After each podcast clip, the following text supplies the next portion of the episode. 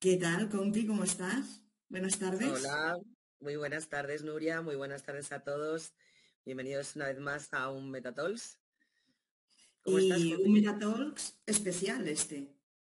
Bueno, es un poco distinto de todos, ¿no? Porque, claro, todos hemos venido con algún tema de algún sector en concreto y en este caso venimos con un tema familiar, por decirlo así, ¿no? Sí, hoy es un tema que nos toca muy de cerca, ¿no? Que se queda en casita. pues sí. Claro, es súper interesante el tema que tenemos hoy, ¿eh? Pues sí, porque a casi todos, bueno, casi todos nos toca, de, aunque sea de refilón, esto de relacionarlos con generaciones más jóvenes y ver cómo vamos a gestionar esta inmersión ¿no? en estos mundos. Fíjate que el otro día leí que dejar un chico solo en Internet, bueno, un chico, una chica, un crío solo en Internet es como dejarlo solo en la plaza de un país desconocido. O sea que... Bueno, no sé de quién es esta frase, pero quizás puede tener algo de razón, ¿no? Hoy hablaremos de, cómo debe ser ese acompañamiento de los padres con sus hijos en este acceso al metaverso, o quizás el de los hijos a sus padres, porque... Yo creo que más bien va por ahí, ¿no? Quizás eh, ellos pueden dominar más que los propios padres, ¿no? Pero también es verdad, Nuria, que, no podemos estar 24 horas vigilando, no. ni podemos saber todo lo que les pasa en el cole, en la universidad, ni cómo son muchas de sus interacciones, ¿no?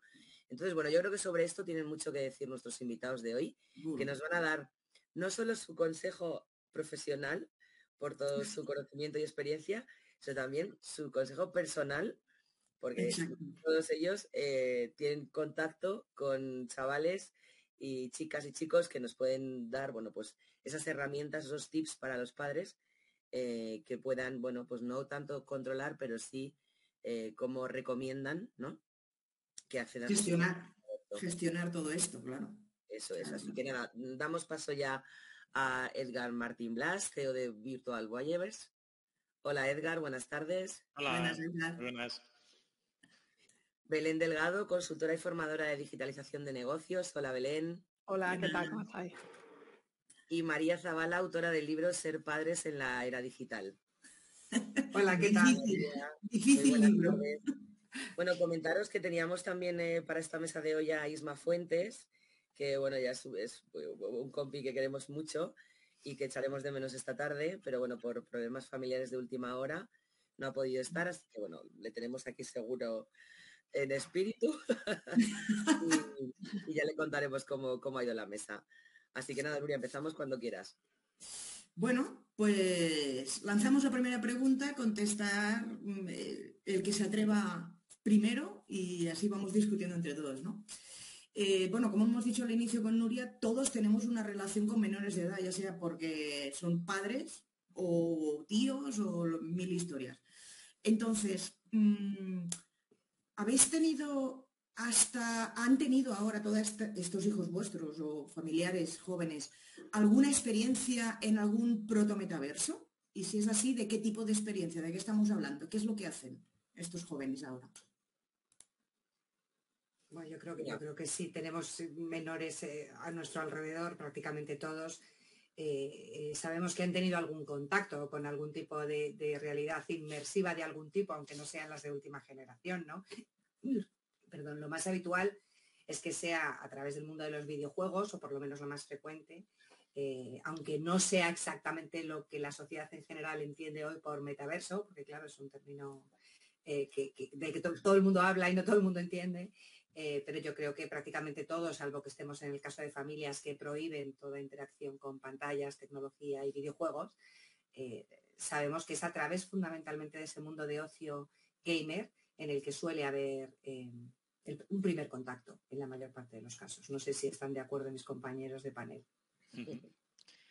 Sí, bueno, en, mi caso, por ejemplo, eh, yo creo que mm, los videojuegos fueron un poco el inicio, evidentemente, ¿no? Eh, todos recordamos, por ejemplo, el World of Warcraft, ¿no? que era una especie ya de proto-metaverso porque tenía ya, lo importante no era jugar, era la economía, la socialización que hacías pero bueno, al final eso ha ido evolucionando. Eh, Fortnite yo creo que fue el primero, el primero en conseguir que ya no jugara solo por competir, sino que fuera una especie de plaza del pueblo donde los chavales pues se juntaban y pues hablan entre ellos y quedaban y hacían sus cositas. Y además luego tenía además el modo creativo, que lo que les permitía era eh, ya no solo competir, sino crear su mundo para hacer luego sus perrerías ahí, digamos. ¿no? Entonces eso, cuando apareció la, pandemia, fue lo que yo creo que salvó un poco las mentes de los niños, porque realmente, eh, a ver, a chavales que estaban justo pues en ese momento, con 12, 13, 10 años o por ahí, claro, te imagínate que los encierran, ¿no? De repente casi año y medio o dos años que ha sido todo esto, pues esto fue un poco como una vía de escape que les vino muy bien porque les permitió continuar socializando, conocer gente, y para ello realmente yo tengo uno de 14, en aquel momento pues tendría 12, ¿no? Cuando la pandemia, y, les sirvió de, para que su vida fuera casi no normal, pero lo más parecido a normal. Entonces, ¿qué pasa? Que yo creo que ahí ellos pegaron un cambio, porque yo lo vi bastante muy diferente a otras generaciones, ¿no? Que otras generaciones eran muy de redes sociales, podemos decir, ¿no? Entonces, las redes sociales era mostrar tu vida a otros. Esta generación de repente pegó un giro y ya no era tanto mostrar cómo es mi día a día, porque para qué quiere la gente saber qué, hago en mi día a día, sino yo lo que quiero es eh, tener un mundo virtual donde tengo unos amigos y luego un mundo real donde tengo otros amigos. Entonces, han sido la primera generación, yo creo, que sabe diferenciar perfectamente que los de Internet hay que cuidarlos también como los del mundo real, digamos, ¿no? Entonces, eso para mí fue el inicio del metaverso, realmente. Igual que, por ejemplo, Internet no empezó fuerte hasta que no hubo socialización, ¿no? Cuando empezaron los primeros foros y un poco todos los primeros chats, ¿no? Como aquellos que había de de Terra y todo aquello ¿no? que, hubo. Entonces yo creo que esto ha ocurrido ya. O sea, hace dos años, tres años ha habido una, una generación que ya ha hecho esta entrada en el metaverso. Ellos apenas utilizan Internet, la televisión no saben los nombres de los canales de televisión prácticamente. porque además yo lo testeo mucho, le digo, ¿cuál es este canal? Y no saben decirte el nombre del canal. Que no lo saben, que no saben. No saben que existe Telemadrid, no saben que existe la 1, dicen, este, este es el canal del telediario y cosas así, ¿no? Entonces, por mucho que, que la prensa no diga que el metaverso ha muerto y tal, cuando tienes metaversos como Cepeto con 350 millones de usuarios o tienes Fortnite, que es un proto metaverso en gran parte, ¿no? con cientos de millones de usuarios o tienes muchos ¿no? de los que se están creando como VRChat, etcétera, pues mm, prácticamente ese giro generacional ya ha ocurrido, es un tema de negación, como le llamo yo, ¿no? como una negación de no puede estar ocurriendo esto porque no quiero y no quiero que sea ahora, pero sí que está ocurriendo y estos chavales están ya viviendo ahí. ¿Es bueno o malo? Lo veremos durante la charla, yo creo. Yo ya no sé si puedo añadir algo más, un poco de, mi contacto con, jóvenes, porque suelo dar clases en colegios, en institutos sobre seguridad en Internet, es un poco lo que, lo que yo veo. Y coincido con mis compañeros que a pesar de esa negación al metaverso, que algunos dicen que no, esto no va a llegar a ningún lado, las nuevas generaciones ya lo utilizan sobre todo a través de avatar. Yo lo veo como un poco evadirse de la realidad. Coincido con Edgar que ya lo que hacíamos nosotros antiguamente de compartir nuestra vida entera ante el mundo offline, luego en redes, las nuevas generaciones ya, pues fíjate, incluso Meta, ¿no? que son los, los famosos que están introduciendo todo el tema de metaverso, mucho Facebook ya yo digo que cuando yo hago contenido en redes más de jóvenes como TikTok, cuando se quieren meter conmigo me dice que me vaya a Facebook, porque es algo super de, de otras generaciones, ¿no? Pero no, totalmente yo creo que el metaverso ha venido para quedarse y hay que prepararse y luego iremos hablando un poco de, de los riesgos que hay cuando te quieres evadir de una realidad que no te gusta, que un poco, yo no tengo tan claro que a veces sepan distinguir qué es real y qué no, y veo ciertos riesgos ahí, pero bueno, estamos comentando, así que podemos ir hablando sobre, sobre el tema. Bueno, yo creo que en este caso, antes de que os lancemos la siguiente pregunta, podemos hablar igual de, dos verbos, ¿no?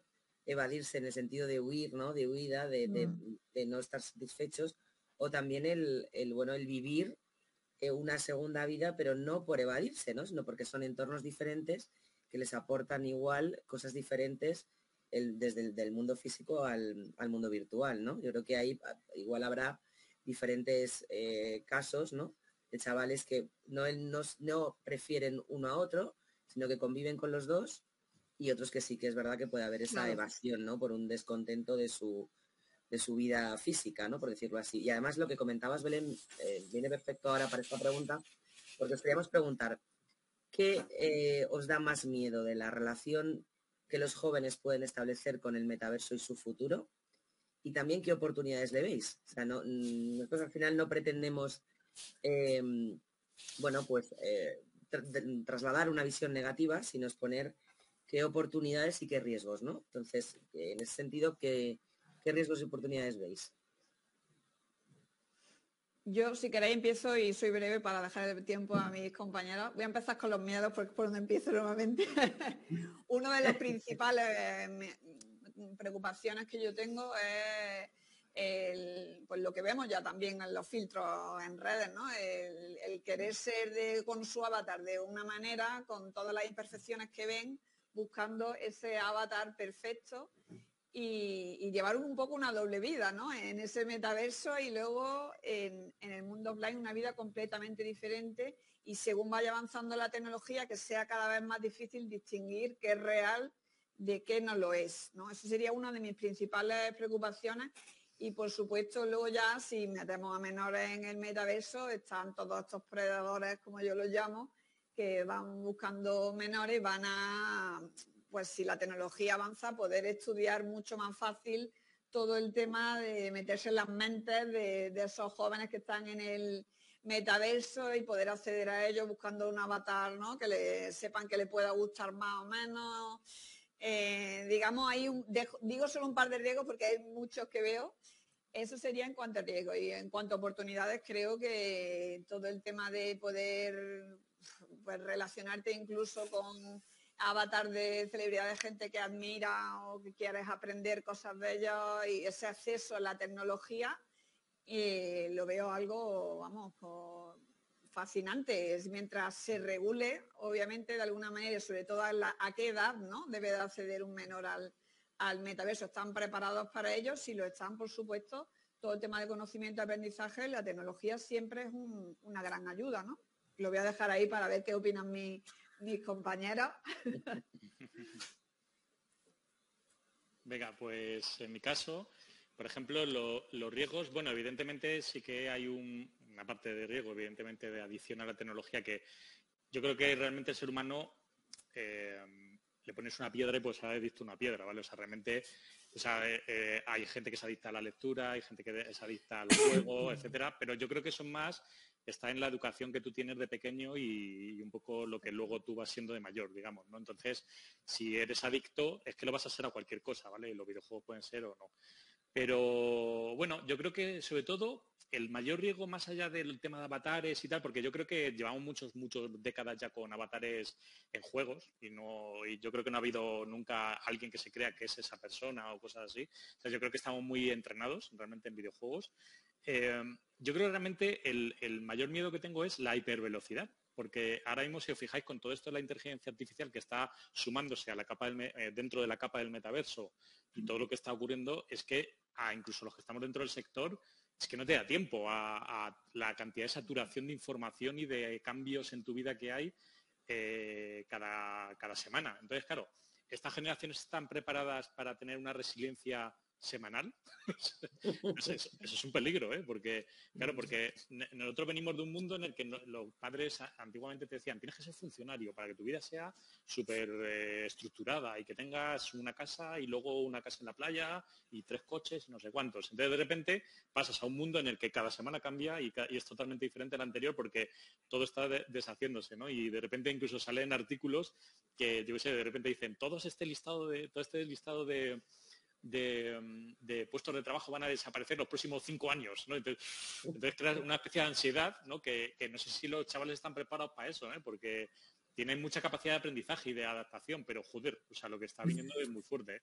Pero por otro lado, esa es la ventaja, que yo creo que ellos viven en un mundo que si os fijáis, a ver, yo ahí voy a tirar mucha cera a, a las generaciones nuestras, que realmente somos los que nos hemos comprado el mercado, básicamente, ¿vale? Entonces, los chavales, si os fijáis, las generaciones de los que están empezando a trabajar ahora y tal, llevan ya muchas décadas que, tienen un muy difícil acceso a destacar en el mercado laboral porque está todo muy copado, ¿no? Por los patas negras que llamo yo, ¿no? Que son los que ya pues dominan los mercados, el jefe que controla toda la televisión, el otro que controla todo el mundillo de la web, el otro que controla el mundo de no sé cuántos. Entonces, claro, los chavales cuando han ido entrando se han encontrado que los tienen con sueldos de basura y no pueden. Bueno, pero esta generación nueva no, los Z estos ya vienen escarmentados. O sea, estos realmente han visto y han dicho, vuestro mundo no me interesa, mi mundo se mueve en otro mundo totalmente paralelo, en el que nos movemos por Discord, tenemos nuestros pequeños comercios ya entre nosotros, hacemos contenido, tenemos al eBay este que está cepillándose las televisiones. Entonces están creando un mundo que es la primera generación que sí que veo que, que puede hacer un cambio generacional contra los boomers que teníamos todo colapsado, ¿no? De, todo el, mercado vendido, ¿no? Entonces, creo que va a ser muy bueno porque ellos van a llegar, van a crear un ecosistema nuevo con nuevas reglas, nuevas formas de actuar, de facturar, microtransacciones, pequeños trabajos, que se van interconectando entre ellos, todo colaborativo, ¿no? No le veo, por ejemplo, que su sueño sea entrar en una gran corporación o, ser funcionario de por vida, sino que lo que les gusta es la acción, o sea, aprender y hacer, ¿no? Mucho. Entonces, esa generación a mí me encanta porque de verdad yo he visto varias, la Z hacia arriba y los de hacia arriba sí que estaban un poco, ¿no? Como no sabían por dónde salir, pero los Z, estos maman el metaverso, saben hacer contenidos en 3D perfectamente, saben cómo hacer una cuenta de, para facturar al otro y hacerse con sus pequeños sus pequeñas, eh, digamos, como como empresas, ¿no? que entre ellos se, coordinan. Entonces, cuando eso salga al mercado y se empiecen a coordinar a una escala mayor, estar preparados, ¿eh? porque además encima si le metes todo el tema de la IA ayudándoles y haciéndoles que su poder se multiplique por 100 porque pueden tener ayudantes IA ¿no? que les ayudan a generar ese contenido, programación, etcétera, viene un cambio fuerte. ¿eh? Y yo creo que es divertido y es necesario, porque siempre tiene que haber una generación que rompa con lo de arriba, ¿no? Y lo de arriba todavía no se había roto. Seguíamos todavía con las mismas estructuras de los años 80, básicamente. María. Yo, por no repetir lo que ya han dicho Edgar y Belén, que estoy de acuerdo con ellos, ¿no? Y que yo creo que muchos de los que nos dedicamos a esto lo pensamos igual. Me voy a salir un poco por la tangente. Yo creo que la mayor oportunidad de todas estas eh, eh, eh, de todas estas opciones, algunas ya existentes y todas las que estén por venir, es que nuestros niños y adolescentes podrán tener acceso a experiencias más cualitativas, me da igual que sean experiencias de ocio, experiencias de aprendizaje, eh, de una manera, como si dijéramos, más directa, ¿no? que es lo que dan estas experiencias inmersivas. Y creo que el mayor de los peligros, muy por encima de todos los demás, eh, eh, y entendiendo que hay muchos matices, es el abandono el abandono de los menores, en el sentido del abandono por parte de los agentes reguladores, ¿no? y tiene que ver con lo que decía Edgar respecto a que todo va tan deprisa que llegamos tarde a todo y solo ponemos parches, ¿no? Y entonces efectivamente el menor queda desprotegido, aunque hay que entender que el menor puede tener 7 años y 17 y no es lo mismo. Eh, y tampoco podemos pretender protegerles de todos los peligros porque este querer protegerles de todos los peligros es lo que está creando muchos problemas, porque cuando luego llega un peligro el menor no tiene ni idea de cómo gestionarlo, eh, porque eso lo hemos evitado todo hasta que alcanza la mayoría de edad, ¿no? Eh, creo que este abandono, por una parte, el regulatorio, aparte del del diseño, ¿no? Porque te quiero decir, creo que independiente, hay, quizás etapas, en, las primeras etapas de desarrollo de la infancia hasta llegar a la preadolescencia, hasta esta parte de que un niño eh, eh, está en una experiencia inmersiva en el metaverso del tipo que sea y puede estar interactuando con adultos sin saber que lo son, sean depredadores o sean simplemente tipos que les quieren colar información falsa o timarlos o convencerles de que le den el número de tarjeta de crédito de sus padres, ¿no? Es decir, que no necesariamente tiene que haber una última consecuencia con una connotación sexual y tremendamente peligrosa para la integridad física del niño, sino que puede haber muchos otros eh, eh, peligros, como si dijéramos, ¿no? Pero luego, por otra parte, conforme van creciendo y se acercan a la adolescencia, hasta esto que comentabais del escapismo y del aislamiento y de recurrir a esto para evadirse de la realidad, cosa que en muchos momentos yo también haría hoy si tuviera 13 años, porque no es que estemos construyendo un mundo estupendo para ellos. Lo que dice Edgar es verdad respecto a muchos de los recursos, pero el hecho de que vayan a poder tener em, eh, una, un desarrollo diferente de su carrera profesional respecto a nosotros no solo es porque ellos no quieran lo que tenemos nosotros, sino porque no les damos opción. Es decir, eh, o sea, cada día nos levantamos con noticias que, que tienen que ver con los trabajos del futuro, pero también con lo difícil que es independizarse, con lo difícil que es poder comprarse un apartamento de 5 metros cuadrados, ¿no? Los chavales conforme crecen todo esto lo escuchan y claro, lo que uno quiere es meterse en el metaverso y no volver a salir, porque todo son malas noticias en el exterior, ¿no? Y además malas noticias con esa etiqueta hacia las nuevas generaciones, especialmente la Z, de que son una generación de cristal, de que son todos adictos a Internet, de que están anestesiados, de que no son creativos, de que no son empáticos, ¿no? Para que, sinceramente, estar fuera escuchando como todos los adultos consideran que ellos lo harían mucho mejor si fueran adolescentes hoy en día. Entonces, y luego ya está esa parte del, del abandono respecto al diseño de los entornos por parte de quienes los crean, la regulación y fundamentalmente los adultos que rodeamos a niños y adolescentes y que de nuevo tiene que ver con lo que decían Belén y Edgar, es decir, esa negación. O sea, si yo considero que todo lo que vivan ahí dentro es una falacia y además lo critico porque es socio y es digital y en el fondo no es vivir la vida de verdad y no es pues les estamos abandonando, porque de una u otra manera tendrán que tener algún tipo de interacción con el mundo digital, en lo personal, en lo profesional y en lo todo en el futuro. Y no pasa nada. Entonces, ese abandono de tantos tipos diferentes es el mayor de los peligros, ¿no? Porque al final, de hecho, hay estudios al respecto muy recientes que nos hablan de un fenómeno que se está acuñando como desconexión moral, en el que, como les insistimos tanto en el que lo digital no es tan real como lo real, eso que los adultos llamamos lo real, ellos consideran que si por la calle son buenos chavales y en Internet son unos gamberros, no cuenta porque lo de Internet, sea metaverso o cualquier otra cosa, no es tan de verdad como lo real, ¿no? Entonces a lo mejor tenemos que replantearnos tanto la etiqueta esta de sois adictos, porque la ciencia hoy por hoy esa adicción no la ha reconocido y lo que hacemos es poner una etiqueta a mucha gente que puede hacer un uso problemático pero no es adicta y que nos impide ver a los que realmente están desarrollando no una adicción sino una conducta adictiva no a la tecnología sino a las experiencias que viven a través de esos dispositivos y de esos eh, entornos digitales. ¿no? Antes de que existiera Internet, los adolescentes se evadían de la realidad de otras maneras y ahora también aprovechan las experiencias digitales para evadirse, pero también para cosas tremendamente positivas que claramente no aparecen en los titulares. Al final estamos comparando, ¿no? Lo miramos todo bajo nuestra, nuestros ojos, ¿no? Lo que nosotros consideramos que es eh, la amistad, mm, e, ellos no tiene por qué ser lo mismo. Eh, lo que para nosotros es diversión o es la realidad, para ellos no tiene por qué ser lo mismo. O sea, intentemos ponernos también un poco en sus zapatos, ¿no? Y entender cómo ellos eh, viven la vida y, para cómo ellos es la vida, ¿no? Porque no yo creo que los que los que nos movemos en el mundo digital nos resulta esto mucho más fácil, ¿no? Claro. no, no, no, no, no es que nos haga hacerlo mejor, como educadores, por ejemplo. Pero si tú te mueves en el mundo de las redes sociales, por ejemplo, yo puedo considerar que una persona con la que interactúo con cierta frecuencia, que me dota de información o de conocimientos, y yo a esa otra persona no nos hemos visto en la vida, no voy a decir que es mi amigo, pero tengo un acercamiento especial y si de repente comparte que es el cumpleaños de su hija, yo le digo, ay, pues muchísimas felicidades, disfruta de tu día y trasciendes de lo profesional. Entonces te, te resulta más sencillo entender, aunque luego ellos llamen amigos a todo el mundo, que se establecen distintos grados de cercanía con las personas a través del mundo digital, ¿no? Entonces, eh, pues claro, quizás tenemos que, eh, como dices tú, hablar menos de ellos y sobre ellos y a ellos y empezar a hablar un poco más con ellos. Con ellos. Bueno, de hecho, a raíz de todo eso que has dicho del abandono y ahora de hablar con ellos, la siguiente pregunta eh, es, bueno, que mm, sucintamente la habéis contestado ya todos, ¿no? ¿Qué importancia creéis que tiene la educación en valores y la formación tanto de padres como de hijos para acceder al metaverso de una forma responsable, como hablábamos, como habéis dicho hasta ahora todos? ¿Qué importancia tiene la formación de padres e hijos? Pues toda. vale.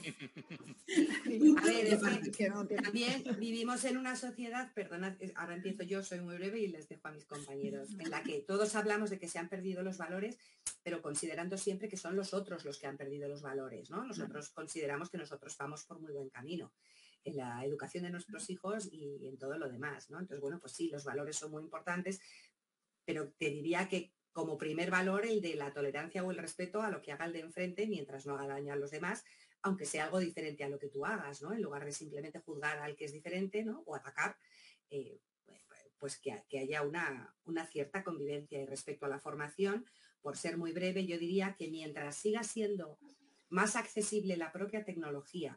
Me da igual que la tecnología sea comprar un móvil, comprar una consola, poder crearse una cuenta o jugar un videojuego que tiene una realidad inmersiva o poder estar en Roblox. Mientras todo eso sea mucho más fácil que acceder a información de calidad sobre qué representa todo eso, cómo configurar algo, cómo gestionarlo, qué tipo de conversaciones tenemos que tener, seguiremos teniendo un problema de laguna y de que lleguemos tarde. Y por lo tanto estaremos eternamente muy preocupados eh, por todo lo malo que, pueda pasar, porque a día de hoy es más fácil acceder a todo esto que realmente entender cómo funciona y qué significa.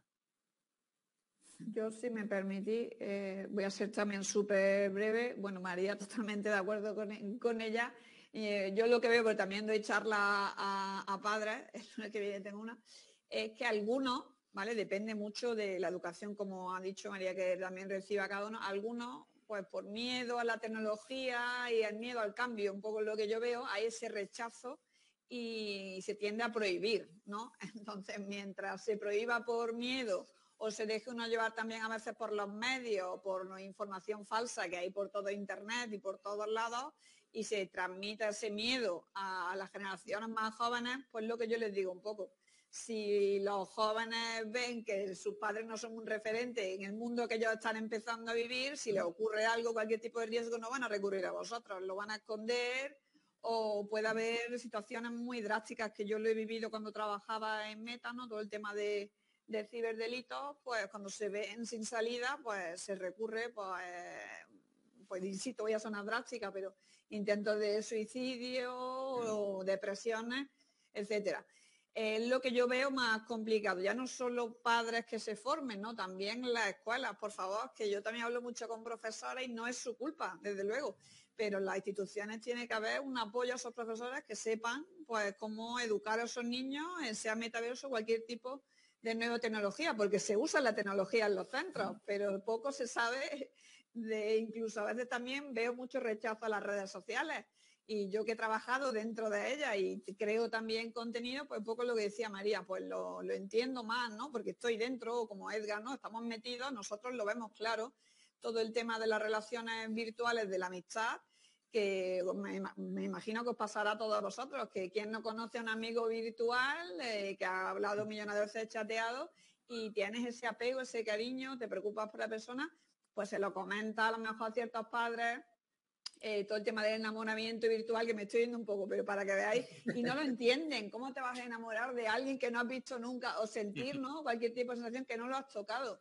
Pues, señores y señoras, esto existe y va a ir más allá, pero claro, ese desconocimiento, ese miedo y, y qué recursos hay hoy en día para aprender. Yo, de hecho, los comparto con las familias, pero siempre es que no hay tiempo, siempre se buscan excusas, pero no podemos dejar a esos menores desamparados, ¿no? Un poco, iba a ser breve, pero no lo he sido. Voy a callarme ya.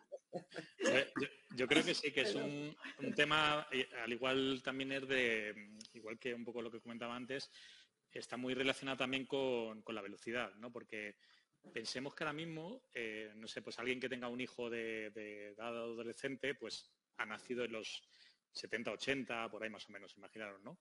Es que el mundo aquel y el de ahora no, tienen nada que ver, nada. O sea, estamos hablando de que cuando era pequeño tenías, eh, el teletexto era lo más parecido a, una información, ¿no? Como Internet, que apareció luego muchos años después, pero, pero nosotros venimos de un mundo que básicamente tenía dos canales de televisión. Total. ¿Qué pasa? Que claro, de ahí a los ordenadores iniciales, Spectrum y todo eso que ocurrió, las videoconsolas, los móviles, bueno, Internet, los móviles, las tablets, las redes sociales, etcétera, etcétera, claro, son muchos saltos que evidentemente los que somos más tecnólogos, pues evidentemente los hemos vivido todos a tope y, o, la tras pero pensemos que hay un 90% de la población que sigue viendo la 1 la televisión 1 y la radio, y ya está, ¿vale? ¿Por qué? Porque se quedan en aquel momento, ¿no? Entonces, claro, ¿cómo puede alguien que tiene ese, ese gap ¿no? tan grande de tecnologías eh, hablar con alguien que está de repente con el metaverso, no sé cuánto, es que yo creo que es imposible. O sea, eh, tendría que ese padre formarse y entender que dónde está metiéndose su hijo, ¿no? Entonces, eso yo creo que es tan sencillo como hablar con él, ¿vale? O sea, es, oye, cuéntame qué estás haciendo, por qué te gastas dinero en trajes virtuales, o sea, como todo, al final es, pues igual que un, en los 80. comunicación. Claro, es comunicación, o sea, eso, pero eso va a pasar eternamente. O sea, luego dentro de tres generaciones, pues será, yo qué sé, pues que la gente se teletransporta y te puedes ir a cualquier fiesta por medio mundo, yo qué sé, cualquier historia, ¿no? Pero tendrás que entender qué está haciendo primero. Entonces, eso no es un tema de tecnología, es un tema de hablar y preguntar y ya está, y que te cuente el otro y que, ¿no? que haya una relación, digamos, ¿vale? Entonces, pero ese salto, el problema es que hay muchos, muchos. Incluso eh, muchas veces el tema de la ética de, bueno, o del formarles, también muchas veces nuestras generaciones nos ponemos como ejemplo, ¿no? Como son nosotros es que antiguamente estábamos mejor que los niños de ahora. Yo no creo que sea mejor, ¿eh? O sea, yo, no sé, yo he visto, por ejemplo, generaciones antiguas, pues yo sé, que de repente eran adictas a la heroína en muchas generaciones, ¿no? O que de repente te vas un poco más atrás y de repente estaban, yo qué sé, en medio de una guerra en Vietnam matando a cientos de miles de personas, ¿sabes? Y se, veía como algo, pues bueno, por tu patria y cosas así. O sea, a lo que voy es que realmente el que nosotros somos mejores que los nuevos no, yo creo que no es tanto, ¿eh? O sea, yo creo que realmente hay que escucharles, porque muchas veces cuando los escuchas, los valores que tienen ellos, por ejemplo, ahora del tema ecológico, el tema de, oye, hay que tratar a todos los compañeros de la clase por igual y cosas así, yo alucino. Porque a mí, eso de pequeño eh, no me lo decían, o sea, a lo mejor te lo decían pues un profesor por ahí muy avanzado, algo así, digamos, ¿no? Pero ahora ellos, por internet y por la información y todo, hay una parte mala, evidentemente, que puede salir que, adquieran pues palabrotas o cosas así de algún youtuber o lo que sea, pero por otro lado, por otro lado están adquiriendo cosas muy interesantes porque tienen mucha más información que nosotros. Nosotros de pequeños era lo que te decía, tu vecino, eh, tu padre y el del pueblo, y ya está, ¿no? Entonces, esa diferencia yo creo que es muy grande. Entonces, por eso yo creo que la clave es que los padres no es que se formen ahora de todas las olas tecnológicas que ha habido hasta ahora y estén en la última de lo que va a venir y tal, sino que simplemente pregunten y ya está. Oye, ¿qué haces en Fortnite? Explícame, ¿no? ¿Y por qué te estás gastando de repente 20 pavos en, un traje? O sea, ¿por qué? Porque lo estoy pagando yo, o sea, explícamelo, ¿no? Entonces el otro porque es muy importante, ¿no? tú fíjate qué lástima y qué desaprovechamiento de oportunidades, porque esta comunicación, que como dices tú es crucial, sería mucho más fácil si desde fuera también se informara a las familias de una manera eh, más objetiva o más neutra sobre distintos aspectos de la tecnología. Entonces, en 2021, cuando se presentó el Plan Nacional de Competencias Digitales que ha hecho este gobierno, pero que habría hecho igual cualquier otro gobierno, son cientos de páginas. Hay hablando de competencias digitales docentes y competencias digitales de los alumnos, ¿no? Y hay siete menciones, siete a las familias. Y las siete lo que dicen es, se invertirá en iniciativas para concienciar a las familias sobre los peligros de Internet. Y eso no es dotar de competencias. Es decir, lo que las familias saben hoy sobre el metaverso es lo que tiene que ver las noticias especialmente relacionadas con meta, con meta.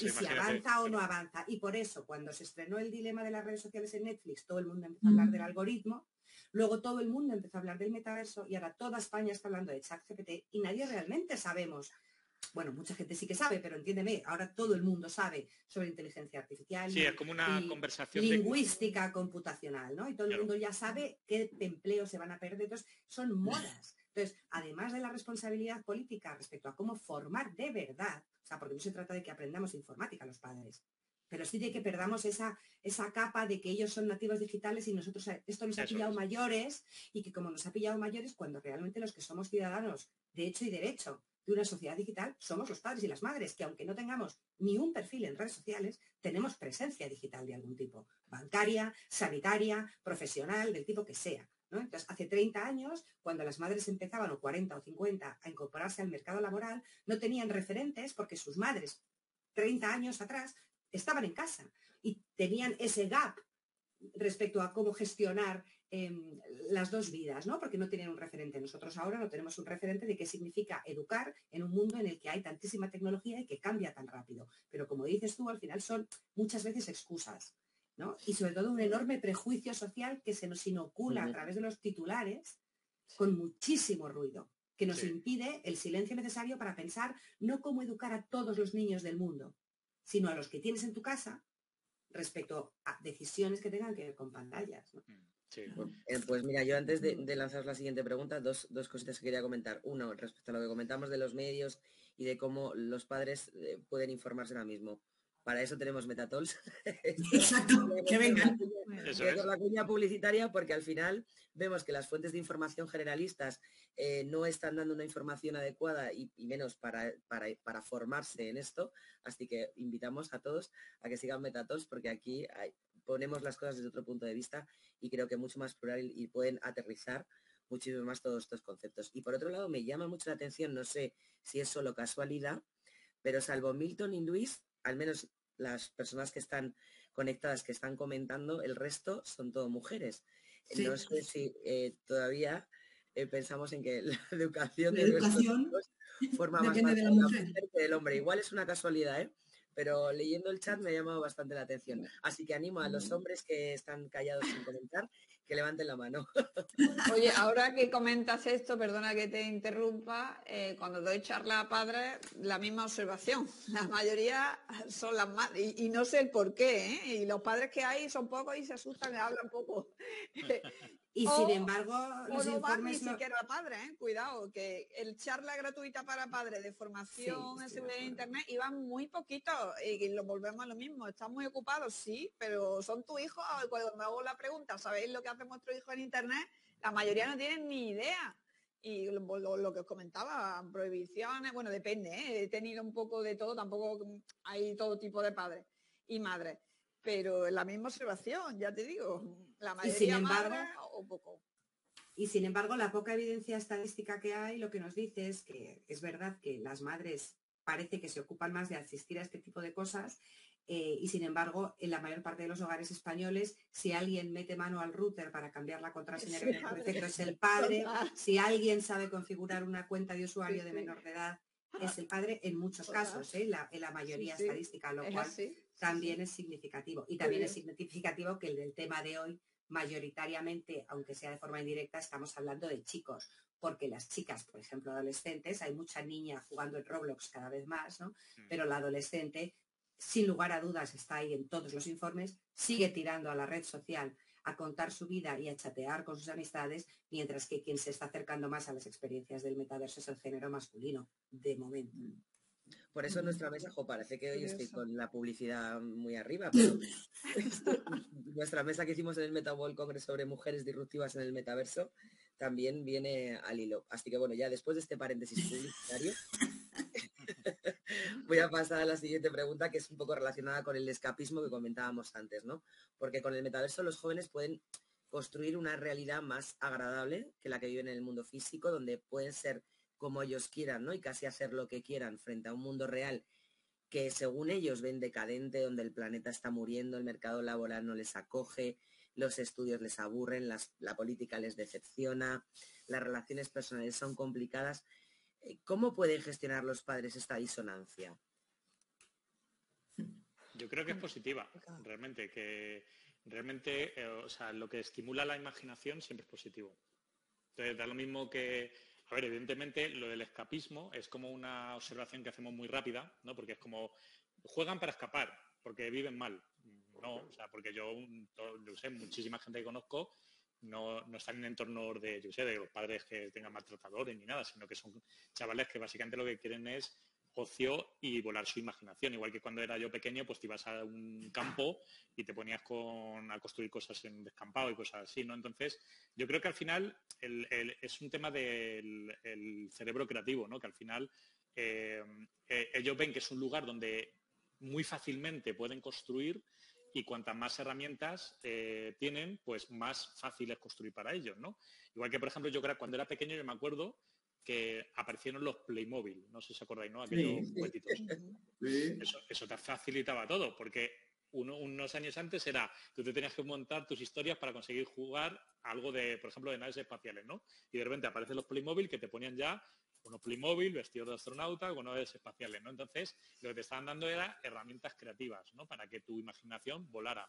Y los niños, cuando son pequeños, como no tienen Mm, filtros ni máscaras, pues vuelan. Entonces, eh, yo, creo, yo creo que es muy positivo, no es tanto escapismo, ¿eh? o sea, escapismo de hecho, incluso si algún niño lo está utilizando como escapismo, no es malo tampoco, porque es una técnica del cerebro para huir de algo malo que tenga a su alrededor y puede ser la vía que está viendo su cerebro para, sobrellevar algo muy duro que tiene. Entonces tampoco sería malo, digamos. Entonces, yo creo que, yo creo que es un tema, por un lado, que permite hacer volar la imaginación y por eso está triunfando tanto entre ellos, ¿no? Porque es una forma eh, fácil de crear mundos y de jugar.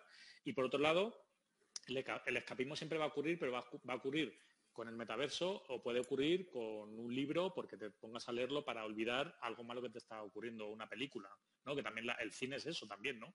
El cine Avatar ni os cuento, ¿no? La película Avatar es puro escapismo, o sea, había otro planeta donde hay todos son seres perfectos, ¿no? En cuantos. Entonces, eh, yo creo que, es eso, que básicamente son herramientas que el cerebro utiliza, pero que lo utiliza ahora y cuando estamos en las cavernas, básicamente. Y eso, eso realmente es lo que dice la ciencia pese a los titulares. Eh, espera que está hablando Edgar, lo que pasa es que yo no le No, no, no, sí, sí, yo ya.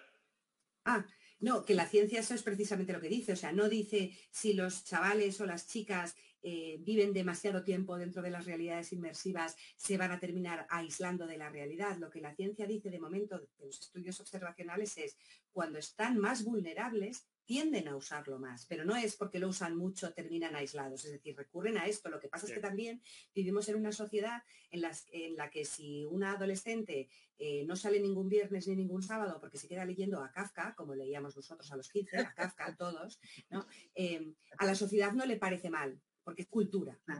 ¿No? Sin embargo, si no sale los viernes porque se queda para jugar con sus amigos en Roblox o en Minecraft, eh, nos parece mal. Y esto forma parte del prejuicio y de la nostalgia y de que todos leíamos la super pop por sus entrevistas intelectuales, ¿no? Entonces, bueno, pues de alguna manera tenemos, tenemos que intentar verlo de otra manera, ¿no? Yo tengo mi hijo pequeño, pues no lo sé, o sea, es que nos habla de unas, por ejemplo, con Animal Crossing, ¿no? Que también, porque a él le gusta sobre todo esta parte que decía al principio de, los modos creativos donde él se monta su mundo, se hace sus casas y sus ciudades y se monta, pues no sé, o sea, toda la época de obsesión por por em, Animal Crossing se sabía, yo qué sé, o sea, todo tipo de impuestos, todo tipo de, condicionamientos de la vida en sociedad, ¿no? O sea, con el tema de Minecraft, no hay mineral que no sepa el nombre, ¿no? No hay planta que no reconozca. Eh, con el tema de Fortnite, pues otras cosas. Entonces, él, aprende cosas. Aparte de que eh, eh, se relacione de distintas maneras y, por supuesto, con aquello que nos preocupe, me da igual con un videojuego en línea como Fortnite o con una plataforma como Roblox, lo que, como decía Belén, cuando yo tengo, estoy en sesiones con familias, pues aparte de que les dejemos y ya está, o se lo prohibamos, hay maneras de configurar las cosas y de que sepas si un videojuego permite el juego online y si lo permite de manera aleatoria o seleccionada y de que le crees un perfil tú a tu hijo en Roblox al principio con unas limitaciones y que le acompañes en el camino conforme gane luego eh, mayor y mayor autonomía, ¿no? O sea que no es simplemente dejarle con total libertad en un mundo lleno de depredadores. Lo que pasa es que, como decía antes, es más fácil acceder a todo eso que realmente entender eh, cómo acompañar y por eso nos, tenemos que quitar los prejuicios de los dos lados. O sea, el prejuicio de seguro que esto es malísimo porque les hace adictos e infelices y, todo mal, ¿no? Y también el prejuicio de, bueno, total, ¿qué más da? Porque como van a tener que usarlo en el futuro, pues ya irán aprendiendo. Entonces, pues tienes al típico niño de nueve jugando no sabes con quién. Bueno, pues que tenemos que buscar el equilibrio y el niño va a encontrar siempre el hueco para conseguirlo. O sea, mm. sea por A, B o C, siempre va a terminar eh, jugando ese juego que quería, digamos, ¿no? Porque son especialistas en ello. Claro, y si le prohíben la comunicación, efectivamente van a encontrar la manera de llegar a ello, de esconderlo, como sabéis que hay aplicaciones también, la, la de la calculadora, donde van a poner, tú tienes un control parental y van a poner ellos lo que ellos quieran hacer si no hay esa, esa comunicación dual. O sea que lo habéis dicho ya vosotros todo, un poco. Siempre volvemos a lo mismo, el miedo, ¿no? Al, que está pasando en el metaverso es malo porque los medios nos lo ponen, que es horrible y, tu hijo o tu hija va a ser adicto y no le va a servir para nada. Pero te has metido, has visto lo que has hablado con tu hijo, sabes lo que está haciendo, eh, habla, siéntate, ¿no? Y, a ver qué está pasando. Habla, habla, Sí, yo creo, yo creo que básicamente, eh, después de muchas olas tecnológicas que he vivido ya mm, a nivel profesional, siempre todas llevan un patrón, ¿vale? Que siempre cuando aparece algo muy disruptivo, eh, es como un duelo, ¿no? Entonces siempre está el momento de negación, ¿no? Que es como, es imposible que Internet venga porque estamos muy felices con Internet, con, la radio y con la televisión. Luego llega el momento de la ira, ¿no? Que es en el que estamos viendo ahora contra, contra el metaverso, porque ves que esto avanza, que los generación Z empiezan a ser cientos de millones, que empieza a facturar una brutalidad, que la blockchain empieza a estar por muchos lados, que la inteligencia artificial se está colando por otro lado y tal. Entonces viene el momento de la ira porque de repente, claro, es un, momento de, estar descolocándose todo, ¿no? Y luego ya viene ese momento de aceptación y, avanzar, ¿no? Entonces, eh, ahí el tema yo creo que sobre todo es que las personas eh, inteligentes tienen que saber que cuando hay una disrupción ya está aquí y va a ocurrir, sí o sí, porque, porque cuando hay tanta gente inteligente detrás de ella pensando para que eso ocurra de la mejor forma, pues va a llegar en algún momento. Entonces lo mejor es, es comprimir esa fase de duelo al mínimo tiempo, porque al final va a llegar. Entonces, lo que estamos viendo ahora mismo, básicamente es una especie de ira, ¿no? Entonces, por eso hay esta especie de bipolaridad en el mercado, ¿no? De metaverso sí, no, y, ahora se está trasladando un poco a la IA, ¿no? Que ahora de repente la IA sí, no, no sé qué, no va a destruir, no va a matar, no sé qué.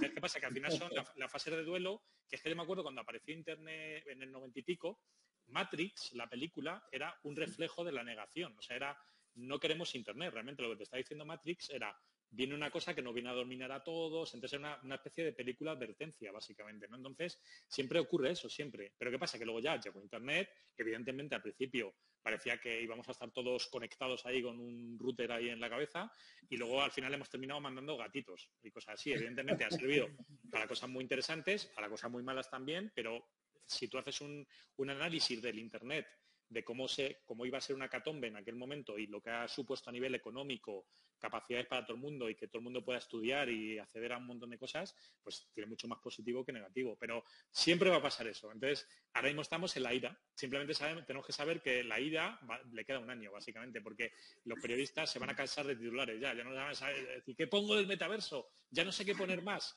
Pon que, yo sé, que te, que te deja con los, eh, los ojos secos. Venga, pues ponlo, tal. Y luego llegará un momento que la noticia 10 no tiene nada que decir y ya entra la aceptación y es un Internet nuevo vitaminado y ya está. Y que lo utilizaremos para algunas cosas.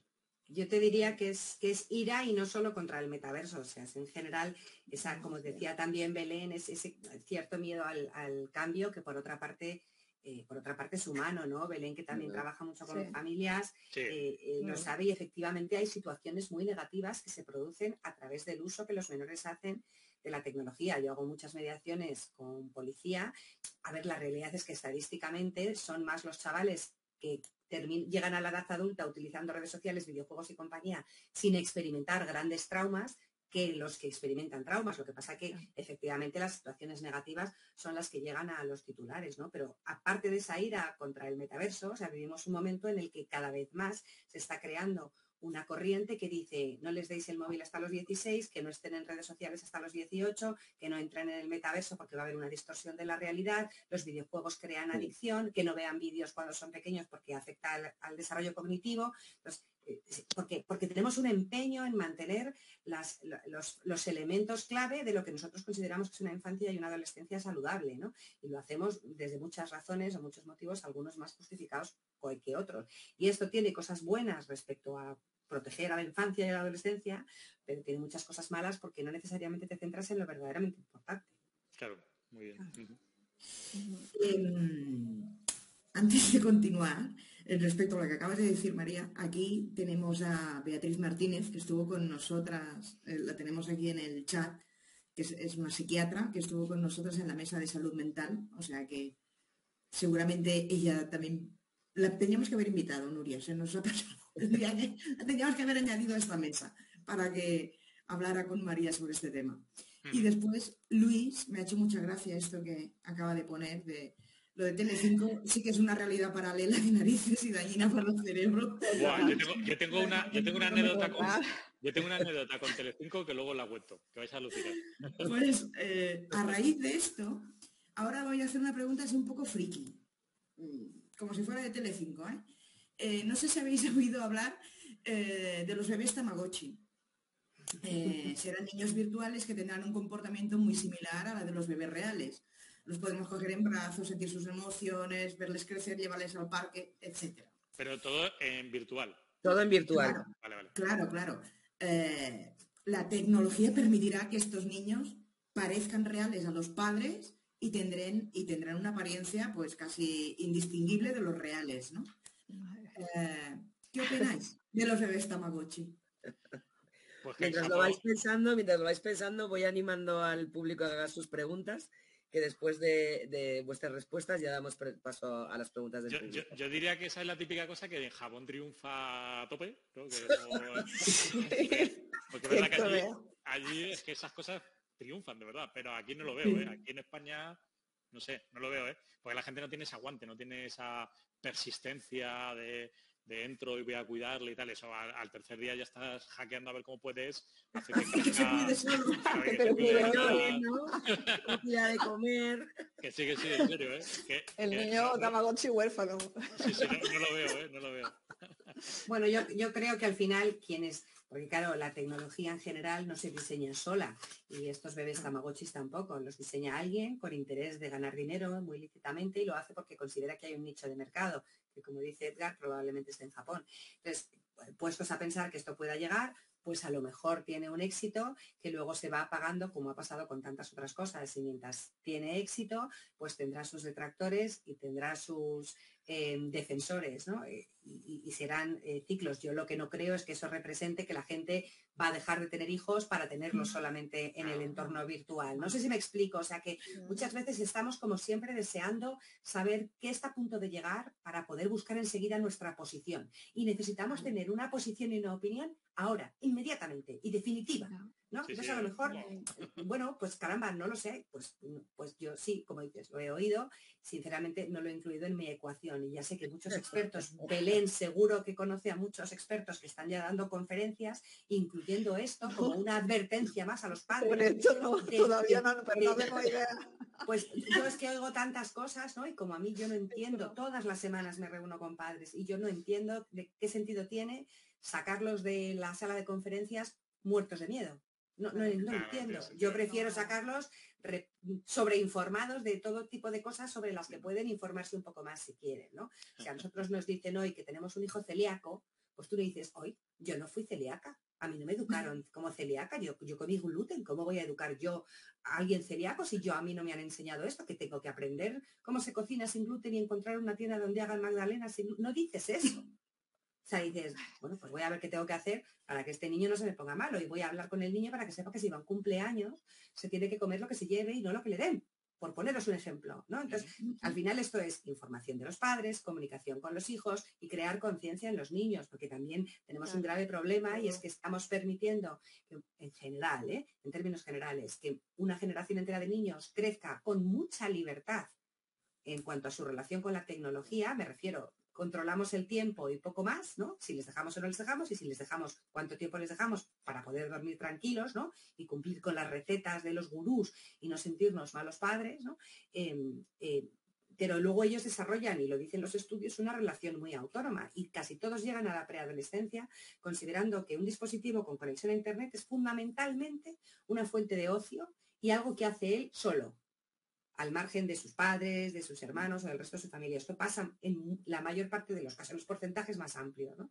Entonces, a lo mejor tenemos que también crear conciencia de no solo cuánto tiempo usan la pantalla, sino para qué, con qué intención, con quién, con qué motivo y qué. Porque al final, donde hay un peligro verdadero, en todo caso, es en que la tecnología, y me da igual que sea metaverso o cualquier otra cosa, reemplace a todo lo demás.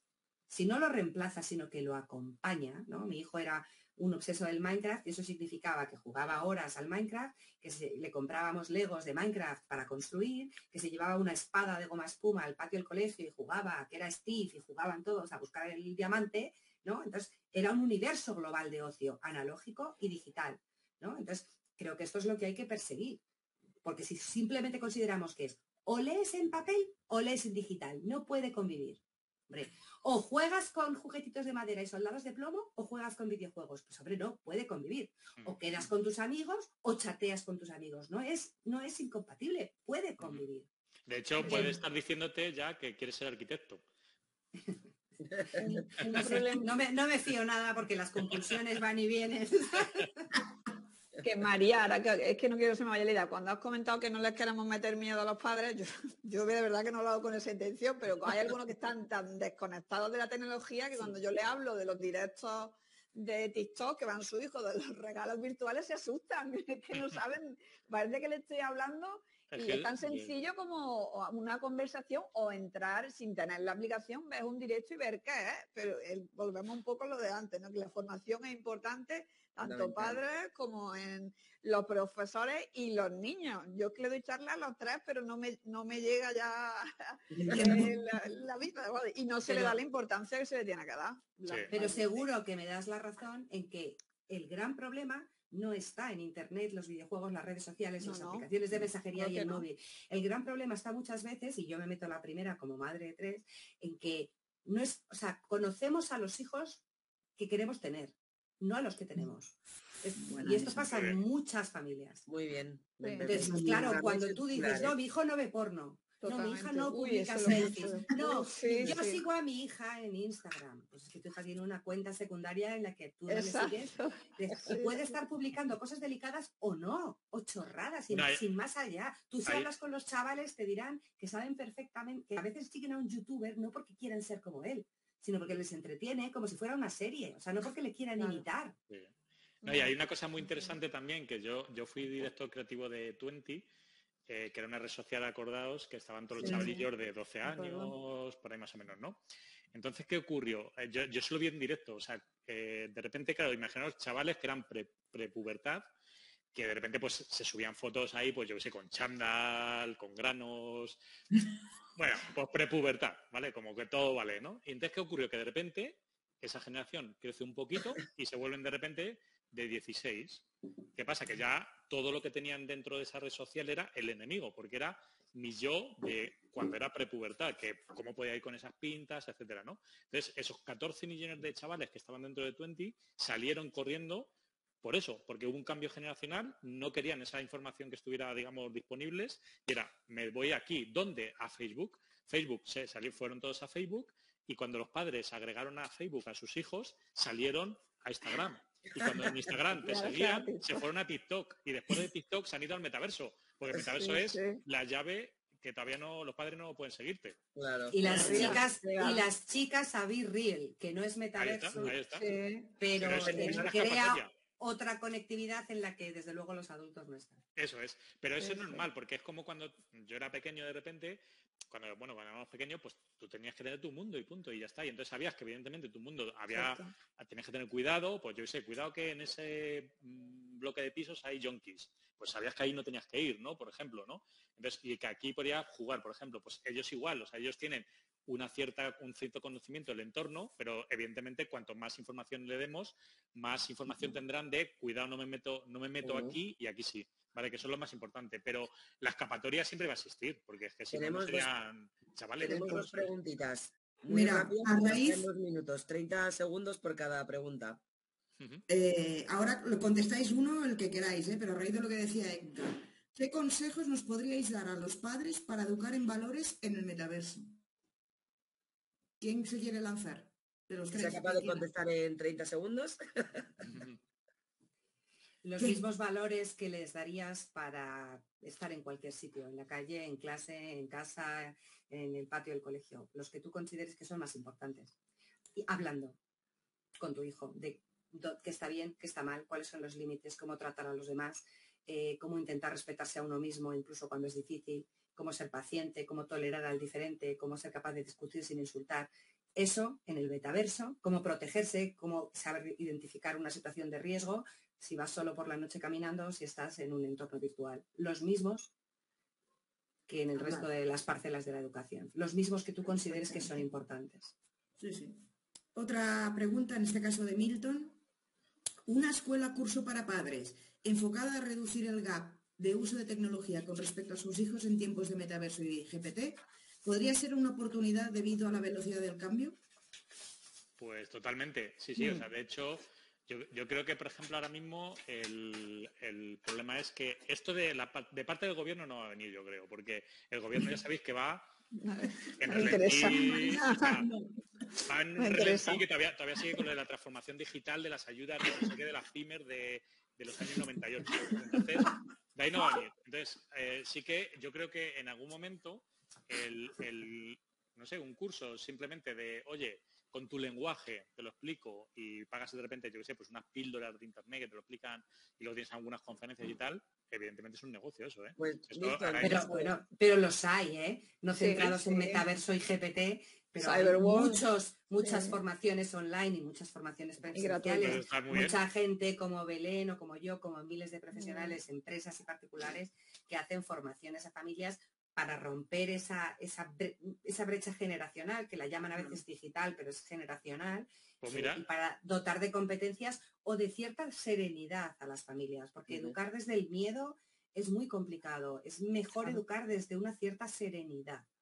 Y desde pues entender que tus hijos no pueden ser felices todo el rato. Eh, yo, pero yo creo que sí que es necesario y que al final lo, yo creo que los padres, que al final un poco están preocupados por algo y tal, yo creo que sí que, es necesario que existe que existan ¿no? este tipo de cursos que hacéis porque es que no hay otra forma. ¿Cómo, ¿Cómo, van a acceder a toda esta información que está ocurriendo de forma resumida y adaptada a ellos? Es que no puedes. porque te, pones a buscar en Google y te salen 400 cosas turbias. Entonces, claro. pues, pues nada, ya nos hemos pasado de tiempo hoy, un minutito más tarde. Pero bueno, os damos las gracias, eh, María, Edgar, Belén, ha sido un placerazo teneros. Eh, muchísimas gracias por esta conversación. Yo creo que ha sido, he aportado mucho valor a todos estos padres que nos han acompañado, a estas más madres que nos han acompañado. Y bueno, a vosotros, daros también las gracias por estar siempre aquí, por aportar también a través de vuestros comentarios. Y os esperamos el próximo jueves 27 para hablar de retail y metaverso. ¿Cambiarán nuestros hábitos de consumo? ¿Nos iremos hacia una moda ahora más slow, lo veremos. Muchísimas gracias. Muy bien. Gracias. Hasta luego. Chao.